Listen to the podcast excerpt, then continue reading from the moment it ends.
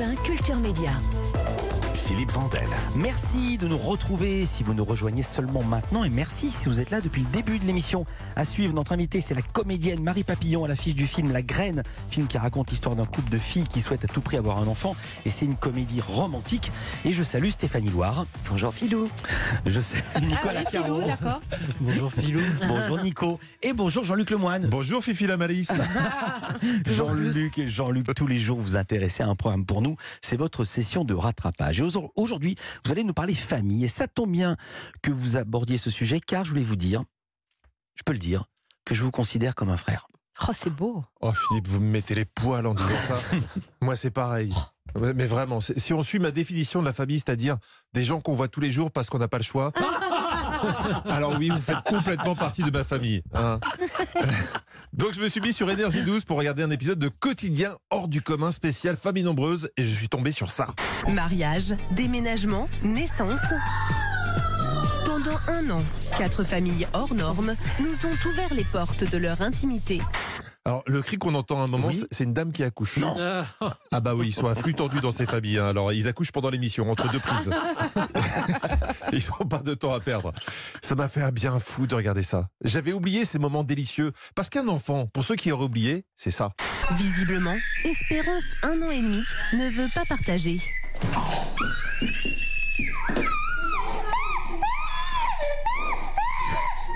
C'est tellement mignon. mignon. Oui. hein. Ah oui. Ces petits sons délicieux, on Oui. oublie, ça dure pas assez longtemps. Alors quand on a 10 à la maison, avec un peu de chance, Oh ton quotidien, ça peut être ça. voilà, t'as l'impression d'avoir une alarme incendie qui sonne 24 heures sur 24, sauf qu'il n'y a aucun pompier qui intervient. Alors moi je respecte à fond ses parents, ce sont des héros, et donc je voulais savoir d'où ils tiraient leur courage, ce qui les motivait à avoir autant d'enfants. 4, c'était énorme pour nous. Et en fait, on s'est rendu compte que c'était euh, nombreux, mais enfin, on a décidé de pas quantifier en fait. Euh, alors faut faire gaffe, hein. c'est c'est bien de pas quantifier, mais quand tu es obligé de passer un permis poids lourd pour déposer tes enfants à l'école, pose-toi des, des questions quand même. hein. Et d'ailleurs tu sens qu'ils commencent à réfléchir. Ils vont devoir gérer en même temps l'arrivée de leur dixième bébé. Ça fait 18 ans qu'on n'est pas sorti des 18 ans. couches. ouais. Ah on oui. aime un peu la difficulté, mais on va quand même s'arrêter. Alors, si je peux me permettre, si t'es déjà à 10, c'est couillon de freiner. Ra- ra- Rajoute-en un, t'as une équipe de foot, t'es- plus à un près. hein. Moi, si j'avais 10 enfants, je pense qu'à un moment, je saurais plus comment les appeler. Eux, au bout du septième, ils sont devenus philosophes. On dit jamais les prénoms avant nous. Oui, non, mais vous avez raison. On sait même pas. Et, et les derniers, les deux ou trois derniers, ils avaient même deux prénoms. Et on a dit en fonction de la tête, on choisit. Alors là, c'est très dangereux. C'est très dangereux d'attendre la sortie du bébé pour donner un prénom. Moi, quand je suis apparu, j'étais tellement rouge que mes parents ont voulu m'appeler Furoncle. si, c'est vrai. Aurélien et Rosen, eux, les parents, avaient aussi d'annonces à faire à leurs neuf enfants euh, ennemis. Un conseil de famille est réuni pour annoncer la grande nouvelle. Parce qu'on va racheter une entreprise. De quoi De. Je sais. Et on va racheter une entreprise De. de confiserie. Quand tu as 10 enfants et que tu investis toutes tes économies dans une usine de confiserie, je sais pas si c'est l'idée du siècle.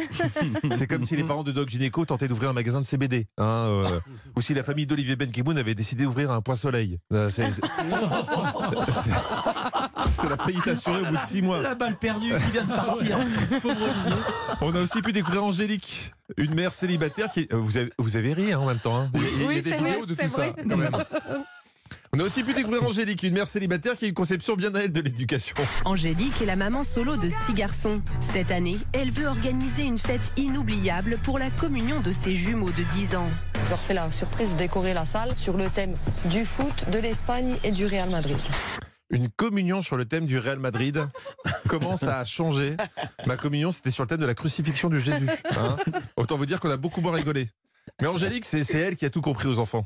Le secret d'Angélique pour résoudre les conflits Faire comme si elle n'entendait rien et réagir le moins possible. À force qu'ils se disputent, euh, je fais plus attention, je les laisse se, débrouiller un petit peu entre eux.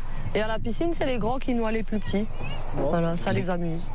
Qui noie C'est les grands qui noient les plus petits. On est bien d'accord, c'est ça la solution. hein C'est- Cette émission, c'est c'est des petites scènes du quotidien où se cachent de grandes vérités. Au même moment, Apollinaire, 3 ans, a un problème. Bah déjà son prénom, hein, mais, mais pas que visiblement. Il y en a dans ta chambre. Qu'est-ce qui se passe? Il a perdu sa culotte. Hein? Vaut mieux perdre sa culotte que sa tête. hein? Vaut mieux perdre sa culotte que sa tête. C'est pas de Dolto, c'est de Madonna. Amis parents, méditez dessus. Merci beaucoup, Jean-Luc Lemoyne. On salue Olivier Benkemoun qui nous écoute depuis son point soleil. Et on vous retrouve, Jean-Luc, chaque jour dans Historiquement Vôtre de 16h à 18h avec Stéphane Bern sur Europe 1.